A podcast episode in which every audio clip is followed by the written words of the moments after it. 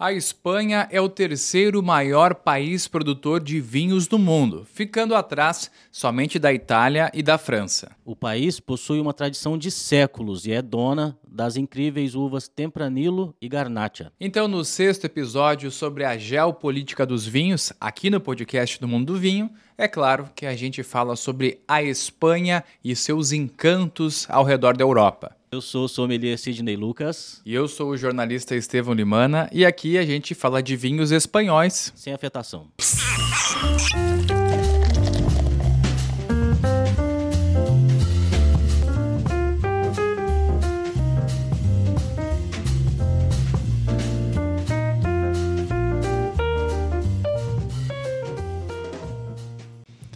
E realmente a Espanha é um país encantador e dono de umas das uvas que estão no meu coração. Tempranillo e Garnache, que você falou aí, estão no coração e também sempre na adega, meu caro Sidney.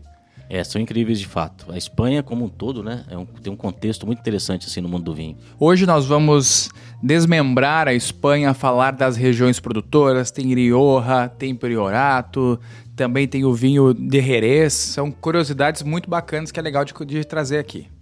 Sim, vai ser, vai ser um papo bem rico, né? Bem, bem, bem bacana. A Espanha, né, todo mundo sabe, está na Europa, tem uma população de aproximadamente 48 milhões de pessoas. Dá para definir como um país que tem realmente tradição no vinho. Foi no país ibérico que surgiram as importantes uvas, uma forma de classificação de rótulos e também algumas técnicas de vinificação. A Espanha se destaca né, por esse terroir mais característico e é apreciado acho que no mundo todo, aqui no Brasil também.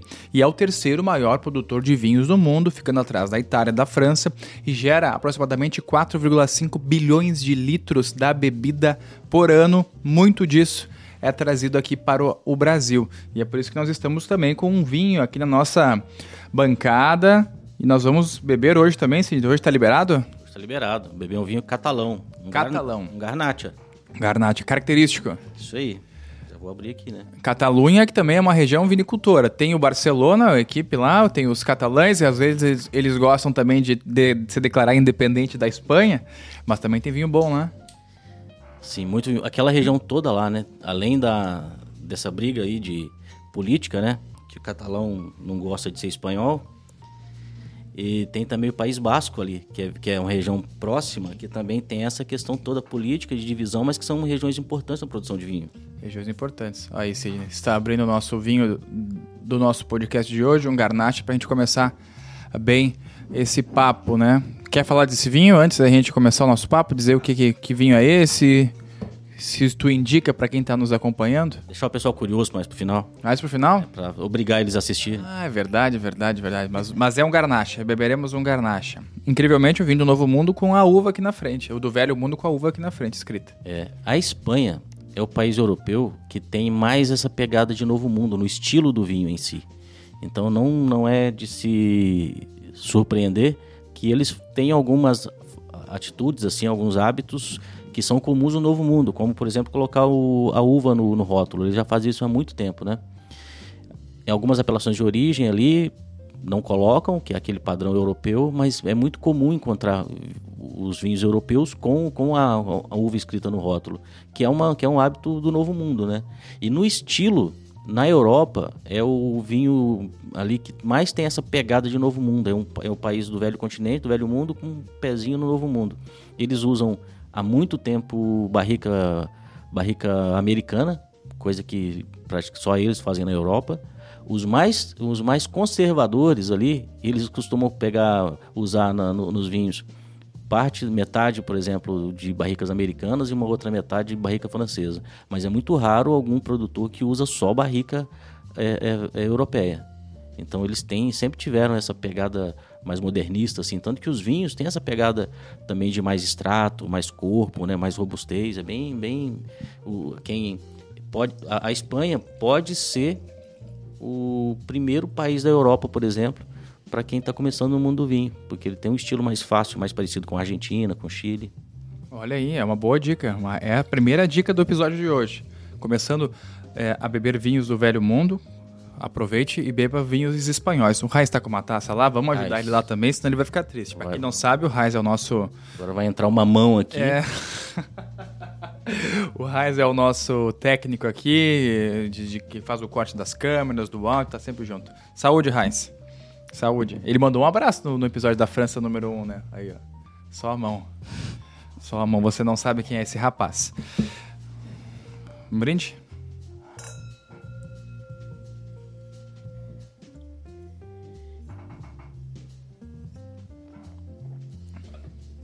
Garnacha. Garnacha. Ótimo vinho. Gosto bastante. Para falar do, do, nosso assunto da Espanha, Sidney, eu acho que é legal trazer uma curiosidade a respeito do vinho Jerez, né? Ele foi, calcula-se que mais ou menos mil anos antes de Cristo já havia essa prática de desenvolver esse tipo de vinho, que era feito com uvas locais. Posteriormente, até no Império Romano, essas bebidas eram produzidas na região hispânica e ganharam bastante reconhecimento, foram exportadas e até trocadas por todo o velho continente naquela antiga prática do do escambo. Tem aí um, uma pessoa conhecidíssima da história, que foi o primeiro naturalista, o Plínio, o Velho, né, também foi considerado como um dos primeiros críticos do vinho.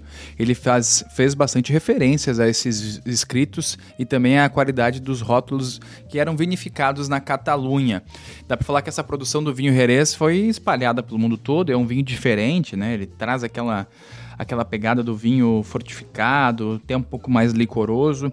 Vou dizer que ainda não, não, não experimentei um vinho Jerez, mas esse era um dos primeiros vinhos produzidos na Espanha e também consumidos por eles por lá, né?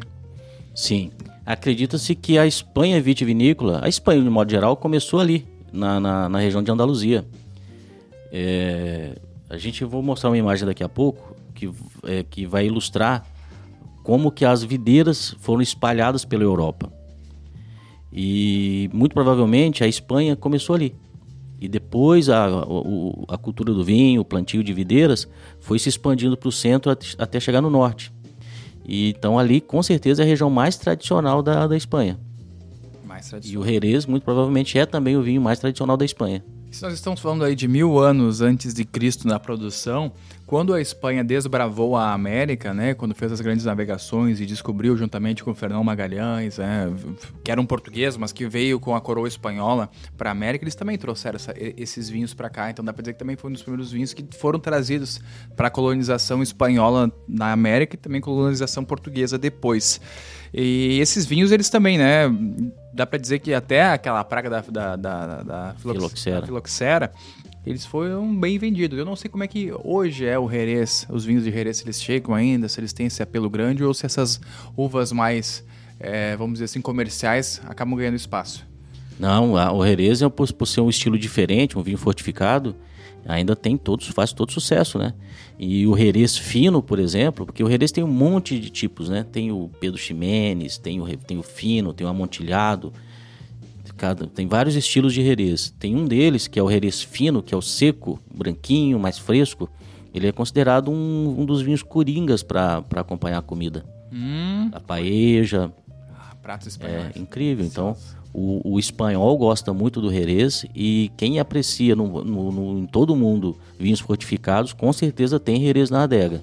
Para quem não sabe o que é um Jerez, então dá para dizer que é algo bem similar a um vinho do Porto, algo assim, um Marsala, etc. É, são, é um vinho branco, né? O, o Jerez é o vinho do Porto é tinto, mas é aquela mesma categoria de vinho fortificado.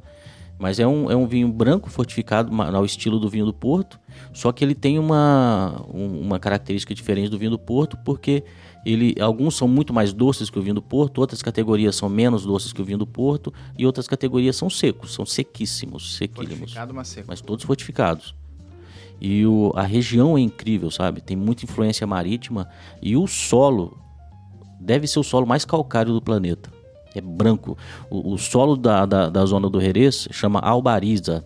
Talvez os Jerez sejam os vinhos da Espanha mais minerais que existem, graças ao solo. Esse solo é branco desse jeito porque é puro calcário. Isso, é, é... Não tem nada de artificial aqui. Não, é o na... solo, a característica própria dele. É o solo natural. Esse solo é chamado lá de albariza. Albariza. Albariza. É puro calcário. Não é à toa que é branco, né? Essa coisa mais arenosa, toda solta. Isso é puro giz. É um chão de giz. E... Quase a música do Rezé Ramalho, então. É. E, e, é responsável pela profundidade, pela característica de mineralidade muito profundo, muito marcante dos vinhos de Jerez, sejam eles doces ou, ou secos Mesmo os vinhos doces, com 100, 150 gramas de açúcar por litro, que é o caso do, dos Pedro Ximenes, é são extremamente minerais também, então é incrível. E, mas além dessa da, da, do solo, tem também a questão climática, né? Que, que, que contribui para essa mineralidade e, e a elaboração de, de, de, vinhos desse jeito ali, nesse estilo ali na, na no extremo, a gente está falando aí no extremo sul da, da Espanha, né? Onde tudo começou. Coloca o, o, aquele mapa das, das, das setinhas ali, Raiz. Vamos ver o mapa da Espanha, então, para quem está só nos escutando. Na, na, verdade, a gente não é mapa, é uma imagem, eu falei errado, é uma imagem que mostra, não, com aquele monte de setinha, que, que meio que explica o porquê que tudo começou ali na, na, na Andaluzia. Uhum. É, que, que, é a origem das uvas, das variedades de uvas.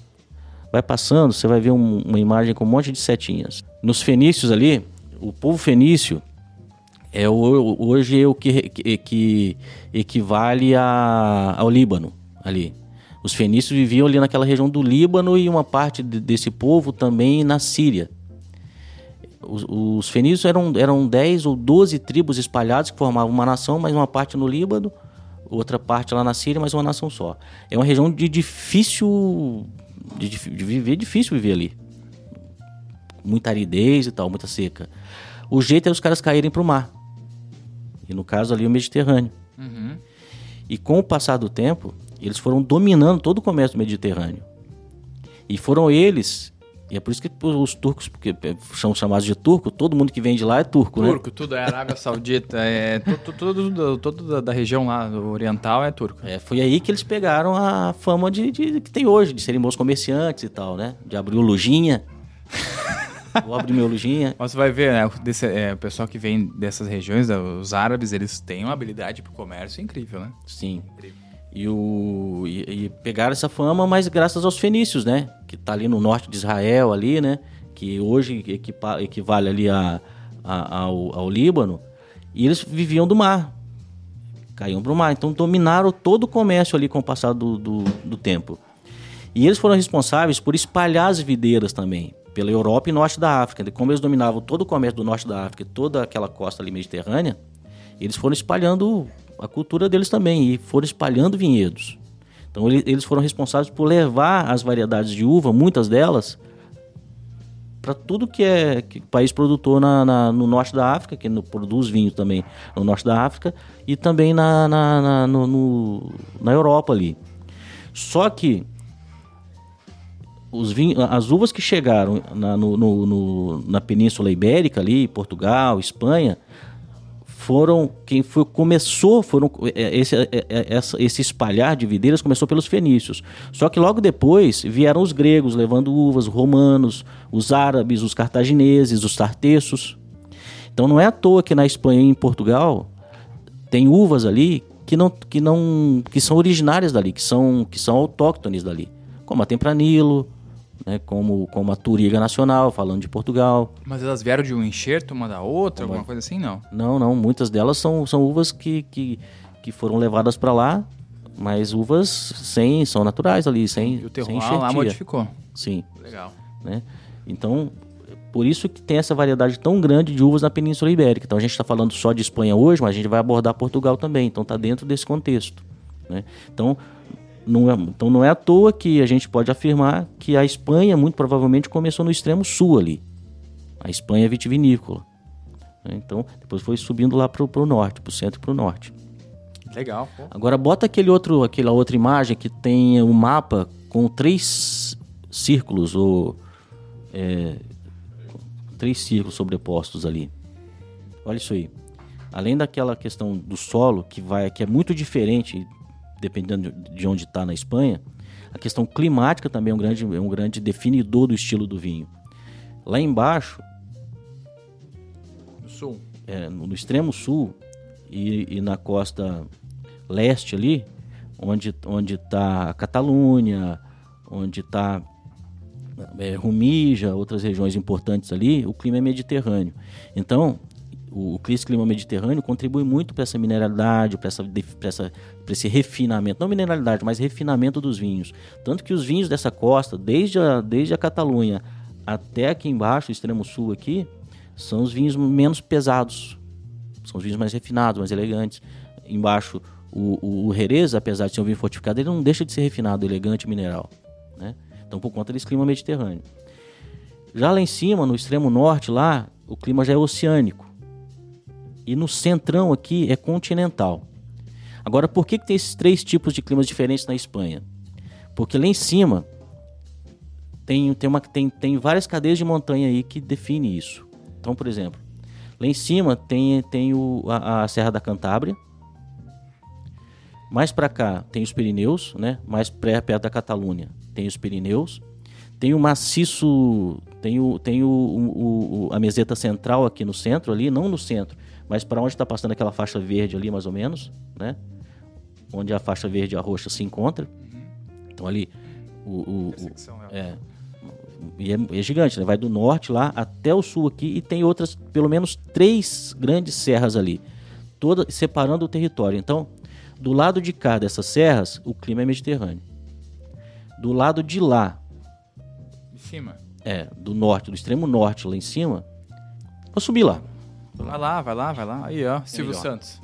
Então aqui, aqui tá a Serra da Cantábria, Aqui tá, tá os Pirineus e aqui tem várias cadeias de montanhas aqui.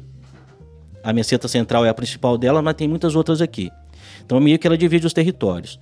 Do lado de cá da, da meseta central, o clima é mediterrâneo, porque pega toda essa influência do mar Mediterrâneo aqui e, é, e, e, e ela para na meseta central. Aqui também é igual. Do lado de lá, aqui nas Rias Baixas, aqui, é um reduto de vinhos brancos. Por quê? essa cadeia montanhosa aqui separa o centro do país de lá. Então, essa, essa, essa influência marítima também se esbarra na, na, na aqui no, no, nos Pirineus aqui e na, na, na, Serra da Cantábria. Então, o que, que sobra aqui? Um imenso vale, né? Serra, serra, serra, serra, aqui um imenso vale. E aqui o clima é continental, porque não chega aqui esses ventos marítimos, esses, esses ventos úmidos. Então, aqui é um lugar seco pra caramba, com extremos, frio extremo, calor extremo, as estações do ano todas extremas. E aqui tem mini vales que produzem vinhos incríveis. Aqui, por exemplo, está a Ribeira del Duero. Né? Também debaixo dessa condição está a Rioja, porque aqui os Pirineus e a, e a Serra da Cantábria também protegem isso aqui. Então, clima extremamente continental. Tem um momento aqui, outro, que, que tem essa interseção aqui, que, que é uma, uma zona de conflito, mas aqui também é clima continental. Entende? Então, essa parte verde aqui em cima, clima oceânico, justamente quem define essa questão climática são as cadeias montanhosas da Espanha. Né? E o solo se diverge, se diverge bastante também. Então, a questão do solo lá embaixo, não vai encontrar um solo daquele estilo em outras partes, porque é um, é um, tem uma variável bem grande de solos em toda a Espanha. Sim. E a gente vai, vai poder mostrar isso com fotos e vai ficar muito didático, assim, porque dá para perceber a diferença de solo pela coloração. Pela coloração.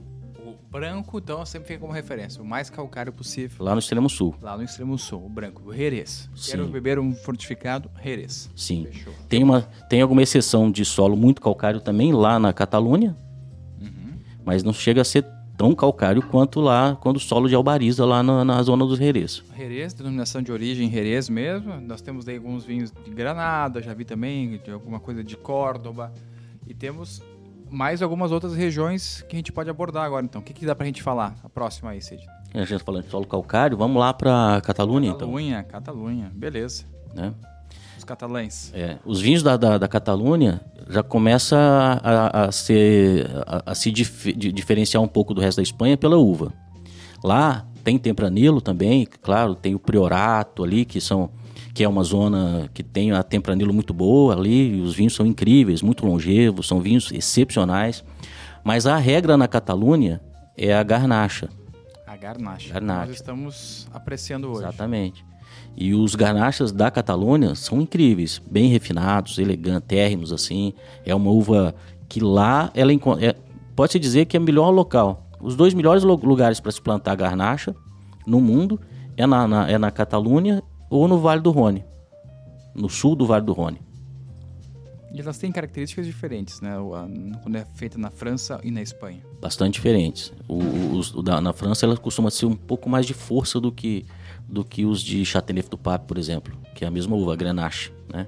Então, poucas zonas têm capacidade de fazer uvas, vinhos grandiosos com essa uva, que é uma uva incrível. Que é o que nós estamos bebendo hoje aqui. Estamos aqui, ó. Sim. O pessoal sempre fica perguntando pra gente, ah, que, que vinho vocês beberam no podcast? Que vinho é esse, ó? Ramon Roqueta Garnacha 2020, um vinho tinto da Catalunha.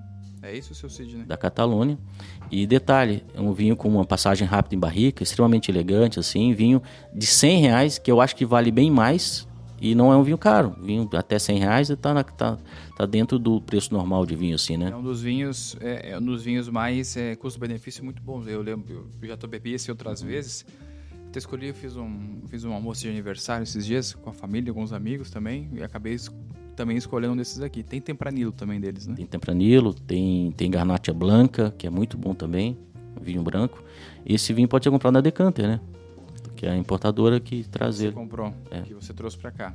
Legal, legal, tá aí. Então, cerca de 100 reais, procura aí Ramon Roqueta e beba o vinho que nós estamos aqui no podcast.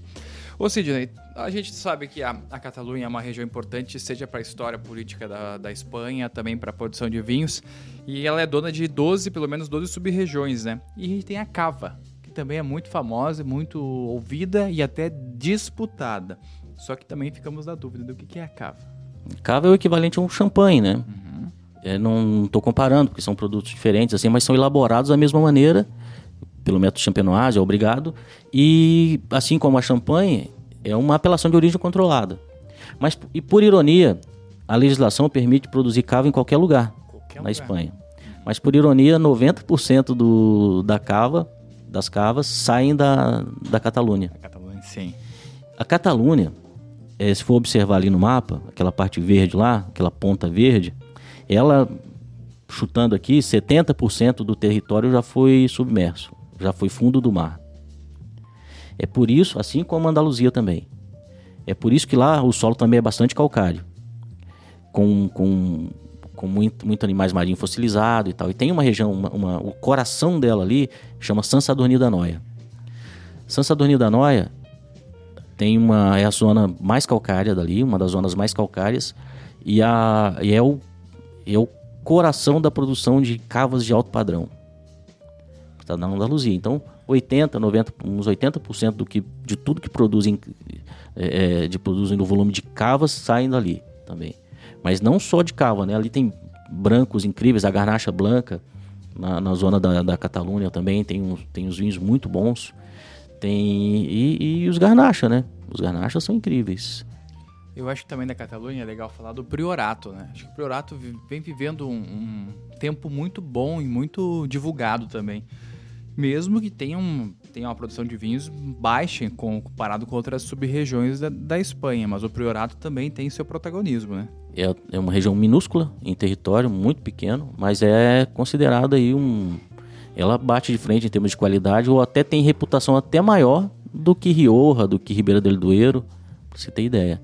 Produção muito pequena, muito baixa, normalmente os vinhos são muito caros, é possível encontrar um vinho da Rioja barato, mas é quase impossível achar um, um priorato. priorato barato, porque os vinhos são diferentes. Dica dá pra gente dar de um priorato?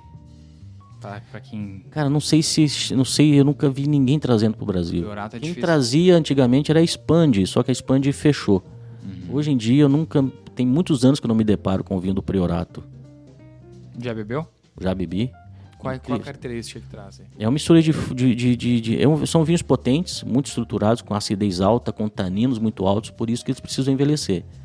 E envelhecem muito bem, e na medida que vão envelhecendo, só vão agigantando. Uhum. São vinhos. Ele não dá para comparar com Rioja, não dá para comparar com, com, com Ribeira, que são as, as referências mais fáceis na cabeça da gente, mas são vinhos muito minerais, uma acidez dura, bastante tanino, costumam ser taninos bem refinados assim, mas bastante tanino, por isso que precisa de guardar. E Potência. Reza a lenda que aqui no Brasil o priorato foi chegar somente na década de 90, etc. Então é algo bem restrito mesmo. A apelação de origem ela é recente, é nova, não é uma, uma apelação de origem é, antiga, assim. Deve, deve remontar a isso aí, a uns 30, 40 anos no máximo. 90, é, isso aí. E para beber um bom vinho priorato, a gente precisa de boas taças, ter bons equipamentos de vinho, de vinho né? Bons equipamentos o quê? É ter taça, ter um decanter bacana, ter algo que vá fazer a sua experiência melhorar mais ainda. Aqui no Mundo do Vinho, a gente sempre deixa a dica que é a Mosra Cristais, meu caro Sidney. Taças de cristais feitas aí de forma artesanal, uma produção que tem é, minuciosa vem aqui, sai aqui de Blumenau e é, vai exportada para o mundo inteiro. No episódio da Itália, eu vou trazer uma curiosidade sobre a Mozart, vou deixar vocês com uma pulga atrás da orelha, mas eu vou trazer uma curiosidade no episódio italiano de muitas taças que são exportadas para lá. Mas aqui, no nosso podcast, todas as nossas taças têm aí o rótulo da Mozart Cristais. Aqui você está vendo uma comigo, Museu do Cristal, que foi construído lá dentro da fábrica da Mozart é, aqui em Blumenau, que também remonta um pouco da história e todos esses primeiros passos que foram dados para que o cristal fosse produzido, como é que foi, como é que ele foi trazido e a tradição também que catarinense de termos os, os cristais. Lembrando que a Mozart é a principal produtora de taças para as vinícolas gaúchas, então você faz um passeio aí lá em Bento Gonçalves, em Pinto Bandeira, que acabou de ganhar uma denominação de origem controlada também, vai lá para Caxias do Sul, Farroupilha, essa região que tem a vinícolas, vai beber um vinho numa taça igualzinha essa aqui, que ela tem um pouquinho maior aqui embaixo do bojo, tem uma, uma cavidade maior que permite você fazer esse movimento aqui de airar o vinho de forma melhor. Mozart Cristais, segue eles no Instagram, Lá no Insta tem tudo. E uma dica legal, se você está nos escutando, nos assistindo aí em novembro, dezembro de 2022, tá ocorrendo algumas promoções muito bacanas, tem taça lá com preço ótimo. Eu inclusive passei por lá e forrei meu estoque. Só que eu apanhei em casa. Quando cheguei cheio de, cheio de caixas de taça em casa, a coisa não deu boa lá, não deu boa. Mas tá aí, Mozart Cristais. Vai lá no Instagram, arroba Mozart. C-R-Y-S-T-A-L. Segue eles lá e também dá uma olhadinha em todos os produtos que estão disponibilizados e bebam um vinho como a gente aqui. Mas um tema, mas assim, a gente falou uma vez aqui, né, sobre não apanhar, né, levando taça para casa, decanter perto da mulher, né? A dica do sapato, eu errei aí. Eu, fui, eu cheguei em casa sem munição. Tinha que ter comprado, né? Quando começar a gostar de vinho, para de reclamar de compra de bolsa e de sapato. É um conselho. Aí pronto. Aí se equilibra. É. Ah, tu gostou mais, demais aí. Ah, eu gastei aqui. Essa é a tática. Entendeu? Tá casado há quanto tempo? Cola em mim que eu ajudo. Tô casado, sei lá, tem quanto tempo. E agora a mulher vai 2000, Casei em 2002. 2002, 20 anos? 20 anos. Uma vida, né? E desde lá tu compra vinho, desde 2002? Sim. Não, é, uns, desses 20, uns 15. tá durando, então tá bom. Vou, vou, seguir tua dica. Eu sou mais recente, vou seguir a sua, a sua dica sim. Hum, isso aí, não reclama do, no, do sapato, não reclama da bolsa. E pronto, não vai poder reclamar do vinho. o Black Friday foi ótimo para o cartão de crédito. Vou mostrar o nosso mapa aqui o nosso mapa geral da região vinicultora da vitivinicultora da, da Espanha para nós escolhermos mais um território para falarmos aqui também. O que, que nós temos aí? Vamos para Rioja. Vamos Rioja. Rioja. Rioja. Comer uma paella em Rioja. Bom, a, a, a Rioja ela é dividida em três sub-regiões. Rioja Barra, Rioja Alta e Rioja Lavesa. São três contextos um pouco diferentes, a começar pelo tipo de solo. A Rioja Lavesa, vou, vou, lá de novo. Vai lá, vai lá, teacher. A Rioja Lavesa é essa partezinha aqui, ó. É, o, é, é uma parte muito, muito, muito valorizada, inclusive. Que Rioja Alta e Rioja Baixa, né? Rioja Baixa, Rioja Alta e Rioja Lavesa. Só para ficar claro ali, na medida que a gente for falando, o pessoal identificando. O que, que se difere, principalmente? Na Rioja Lavesa, tem solo argilo calcário. Solo argilo calcário, a gente já sabe. É, é, é o que tem em algumas regiões da, da, nobres, como Borgonha, por exemplo. Algumas partes ali mais baixas é argilo calcário. As partes da encosta é mais calcário e tal, mas é um contexto desejável para qualquer produtor de vinho. A Rioja Alta tem solo aluvial. É um solo que lembra um pouco o solo da Argentina ali, e mas com uma, uma presença interessante de argila também. Tem um pouco de argila, riquíssimo em ferro, tanto que o, o, o Rioja da Rio Alta, ele é, ele é um vinho um pouco mais terroso, assim, uma coisa, um contexto um pouco mais, mais terroso. A Rioja Baixa é um, é, é um solo mais aluvial, já, já, já sem argila. Já é um solo mais, mais puro, assim, sabe? Resultado. Na, na, na Rio Ralavesa, os vinhos são bem mais minerais. São menos pesados, porque já está cravado na, na, na, encosta ali da, do, do, da, da Serra da Cantábria. E perto da Serra da Cantábria, perto do, dos Pirineus ali, já está cravado ali. É uma parte mais próxima das, das montanhas ali. Então, solo mais mineral, mais elegante, o vinho mais elegante, mais mineral. Os da Rioja Baixa e Alta já são os vinhos um pouco mais super extraídos, um pouco mais encorpadões, assim, mais estruturadões também, mas são diferenças sutis, mas a qualidade é muito parelha, né? Não é à toa que a Rioja é, é a região... É a região da Garnacha também, né? Ali o que reina é Tempranilo. Tempranilo. É. Mas tem um pouquinho de Garnacha também, costuma ter um pouco de Cabernet Sauvignon, mas micharia para entrar em cortes ali. Mas o que predomina lá é Tempranilo. Tempranilo. Vinhos muito longevos também, vinhos muito bons. Normalmente vinhos com longo estágio em barrica. Então, Rioja. Rioja. Vinhos bem gastronômicos, inclusive. São vinhos potentes. Potentes. É. Tá aí. Então dá para se quer um vinho mais encorpado da Espanha, vai escolher a Rioja lá, faz a compra e vai estar tá garantido, né? Isso aí. Também tem. É, é, dá para falar um pouquinho também da altitude do território de Rioja, né? Eu sei que tem locais que chegam a ficar 800 metros do mar aí de altura. Isso, que característica isso que traz aí para esse vinho que nós vamos beber na mesa? A altitude costuma trazer refinamento, né?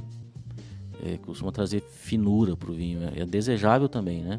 Se tiver um solo calcário, um solo pobre de matéria orgânica, a altitude ali e, e e, e, o que a Rioja tem também, justamente por conta dessa altitude e amplitude térmica grande, é, é um cenário perfeito para um produtor, né?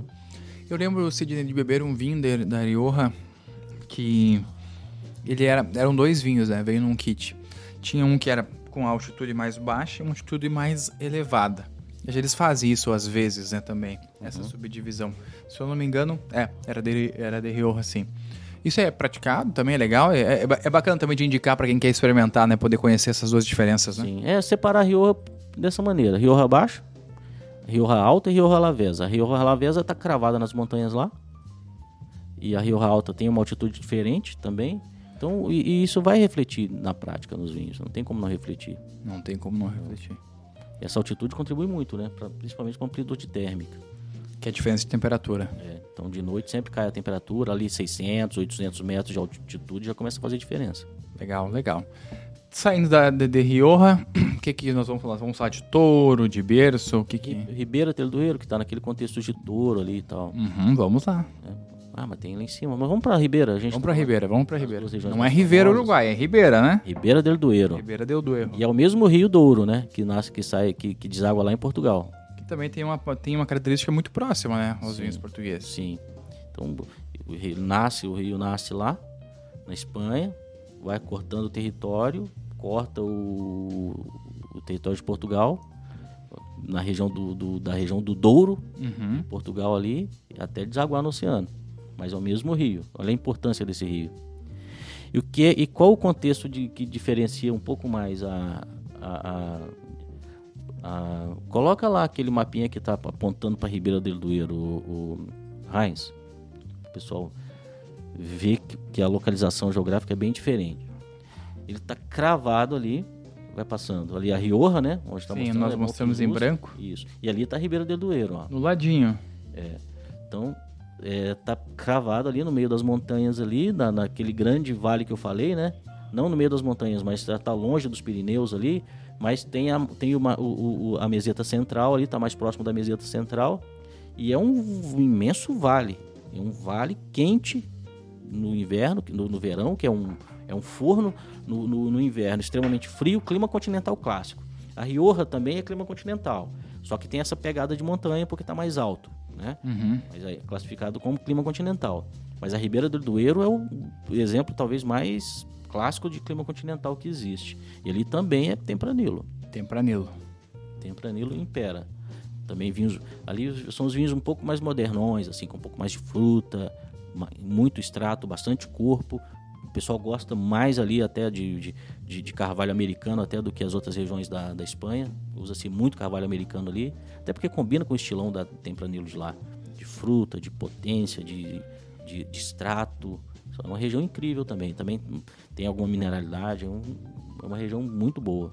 Muito bom. Estou vendo aqui no mapa, Sidney, talvez eu, eu, até retorne ao assunto anterior, mas fiquei curioso na região de Navarra, lá em cima, que faz parte da, da Rioja, então. É uma sub é uma sub-região da Rioja? Navarra, não, não chega a ser sub-região, é uma outra apelação de origem controlada.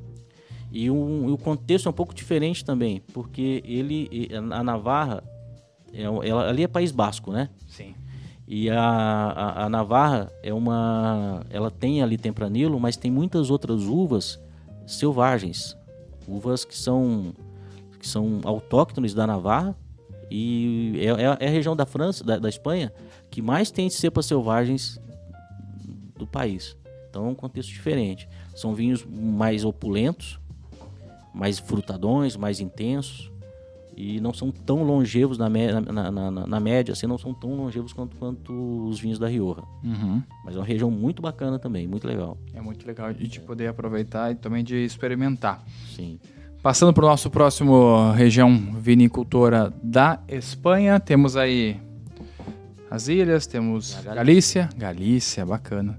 Galícia, Galícia tem dois, duas regiões legais ali, ó, que é Bierzo, que tá, tá é uma é um, é um vale o Vale de Berço é um, tá, tá cravado ali na, na, na, nas montanhas, é um vale em cima das montanhas.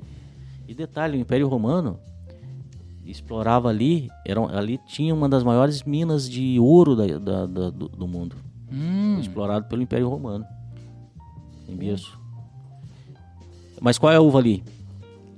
Já não é Tempranilo, nem Garnacha. É Mencia.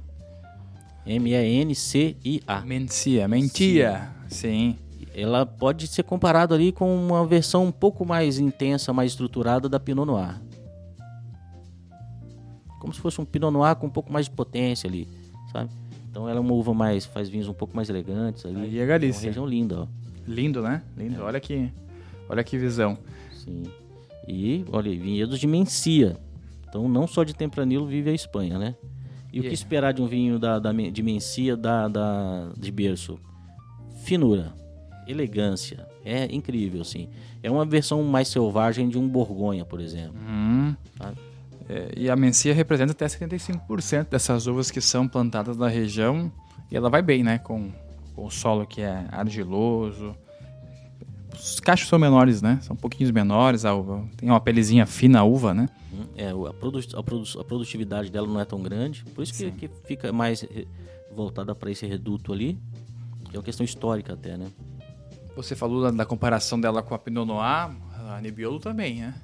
A Nebbiolo também, os cachos não são tão grandes ali, a pele é mais fina, a coloração de um vinho de Mencia tem aquela pegada. Tem um pouco mais de cor do que um Barolo, mas não é aquela cor do Tempranillo, aquela cor da Garnacha, a matéria corante dela é menor. É menor. de matéria corante. Às vezes devem até colocar alguma outra uva tintoreira ali para ajudar, né? É, se eu não estou enganado, a apelação de origem de, de, de berço exige que tenha no mínimo 75% de, de, de mencia. Só que é comum os melhores produtores fazerem só de mencia. Aí vai ter aquela coloração mais delicada e tal.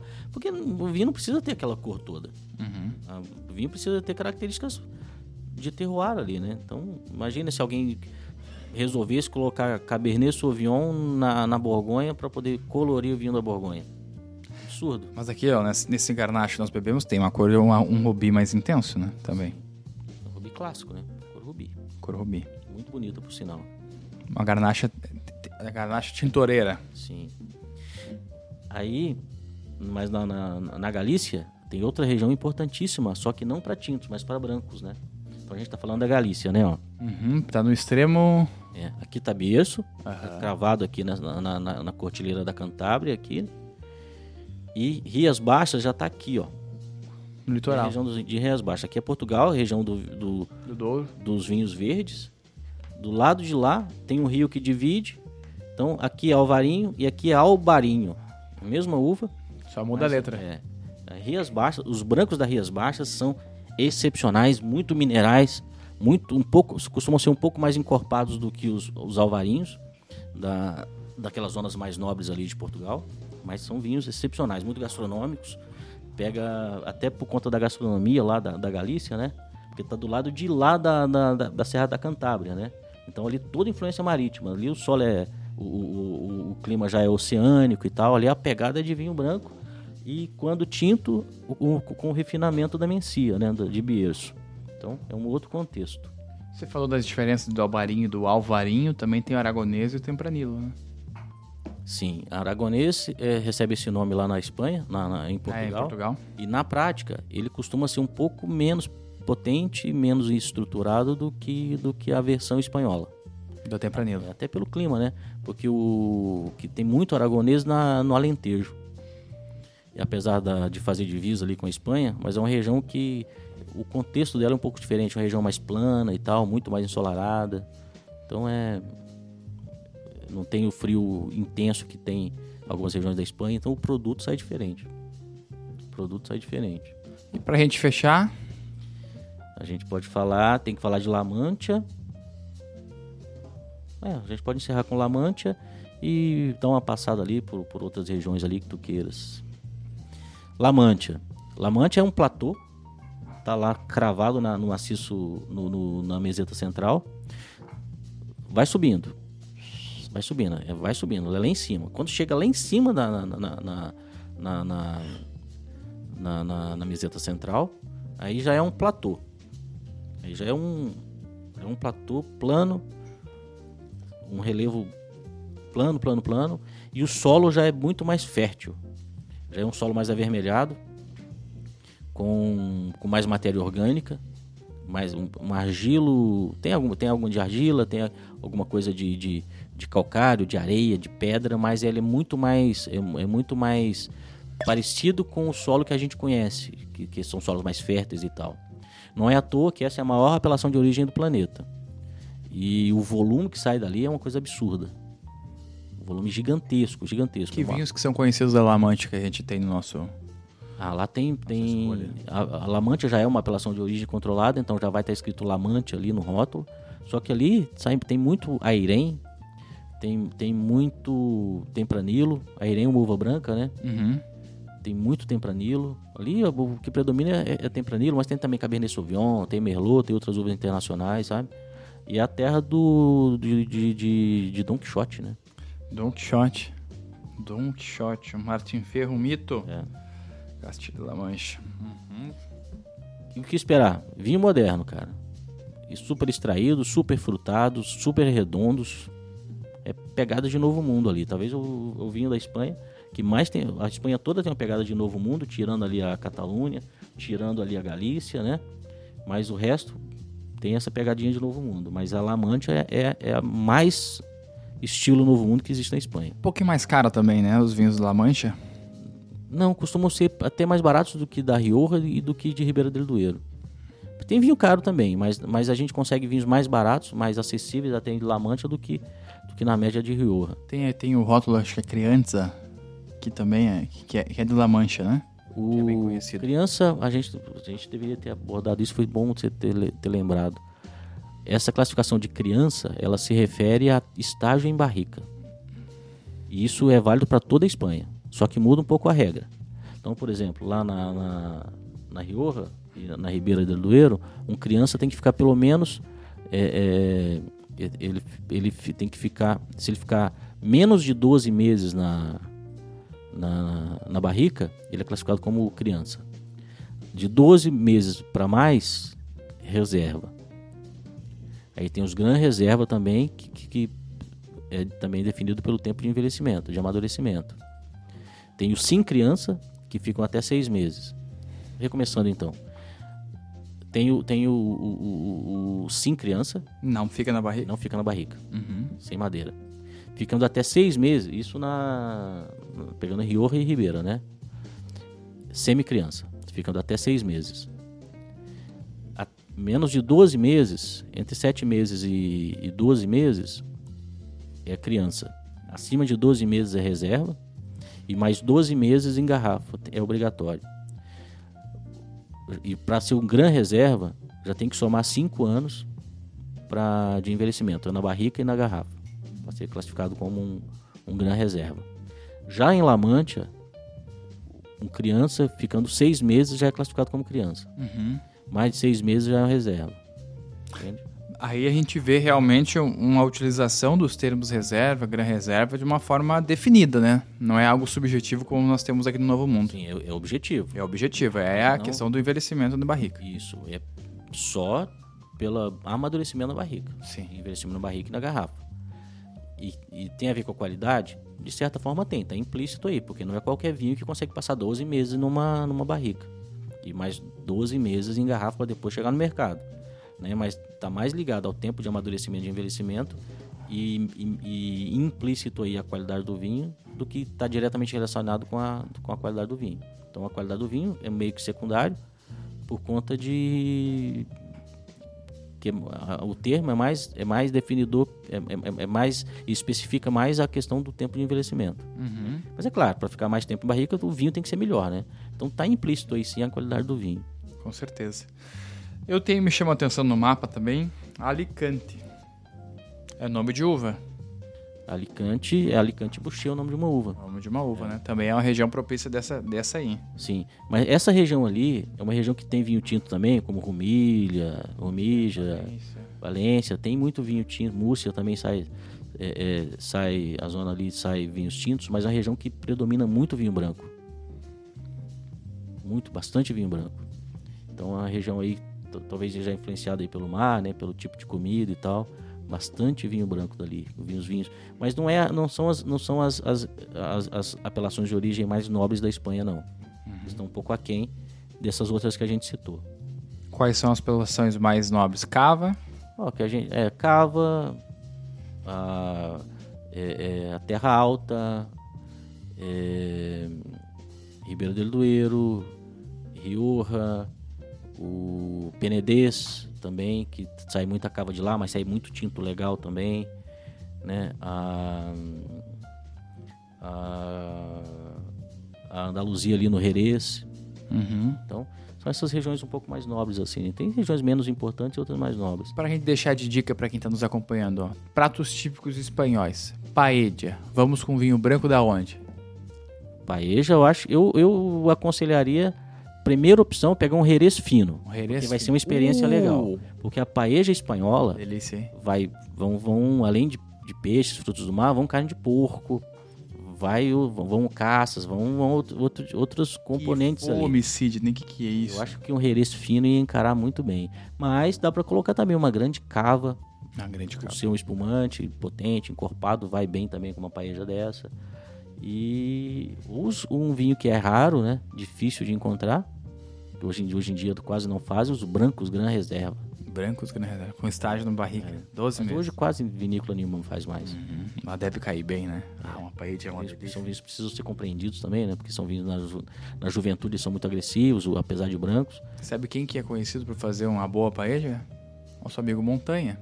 Tá o convite aí, tá, Montanha? Também, é. É, convite. Aí o, você faz o convite para ele fazer a paella, eu faço o convite para você comprar o vinho. Lança lá um Tondônia branco pra gente acompanhar um gran reserva da vinha Tondônia. Quanto? vai cair bem. Ah, deve estar uns 3 mil, 5 mil. tá bom, tá bom. Vamos lá, vamos lá. A gente divide daí, meio a meio? O Pix? vinho, né? O vinho, O né? vinho a gente divide. A paella com ele. A, o- o- a compra do vinho não, a gente divide a garrafa de vinho. A garrafa tem 300 ml pra cada um. E sobra, 20, sobra 50 pra ele. O daí. pagamento ele faz sozinho. Faz Não sozinho. vai dividir coisa nenhuma. Ramon, presunto ramoniano. Ah, isso é uma outra delícia. Muito bom, né? É muito bom, muito bom. Pra onde a gente vai? Cara, o Ramon já precisa ir de um tinto, né? Um tinto. Eu iria no, no- no- num vinho, um vinho catalão, cara. Um Garnacha que tem acidez, parece a gordura Um, na, do, do, do Ramon Serrano ali. um Navarra mais, mais embaixo ali. Na- é, um Navarra, um, alguma coisa desse tipo, mas precisa de acidez ali. E os vinhos mais ácidos, assim, um pouco mais duros em acidez, mais gastronômicos, tá na Catalunha. Mas Navarra também dá para colocar, fica bom. Que é uma região que tem muita tradição nessa na produção desse tipo de, de iguaria, né? Uhum. Ah, e um Ramonzinho é gostoso, hein? É bom demais. É gostoso, é melhor que até presunto Parma, hein? Ih, comprei briga. São produtos bem diferentes. Comprei briga. O pessoal acaba, as pessoas às vezes acabam também escolhendo um ou outro, né? Mas são produtos diferentes. Eu acho que se eu não estou enganado, o, o, Parma ele é um pouco menos maturado, né? Sim. Ele é um pouco mais Sim, fresco. o Ramon é bem mais naturado, com certeza. Ele é um pouco mais Até fresco, a a textura. coloração um pouco mais rosada até.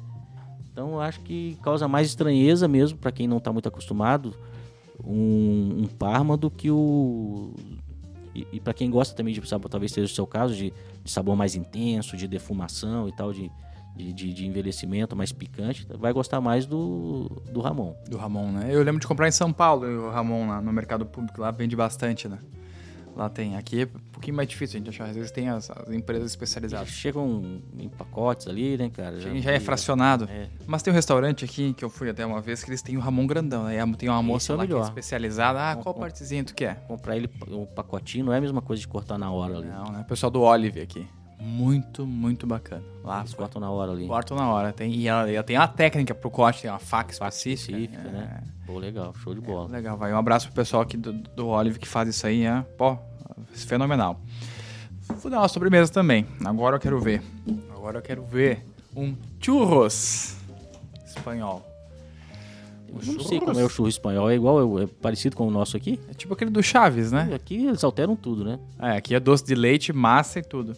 Cara, o Jerez, né? Um Jerez, não o Pedro Ximenes, porque aí seria doce demais. É, um- porque o churros espanhol não é tão doce como o churros brasileiro. Não é aquele doce de leite, lá, aquele mumu no meio, assim, com açúcar por fora.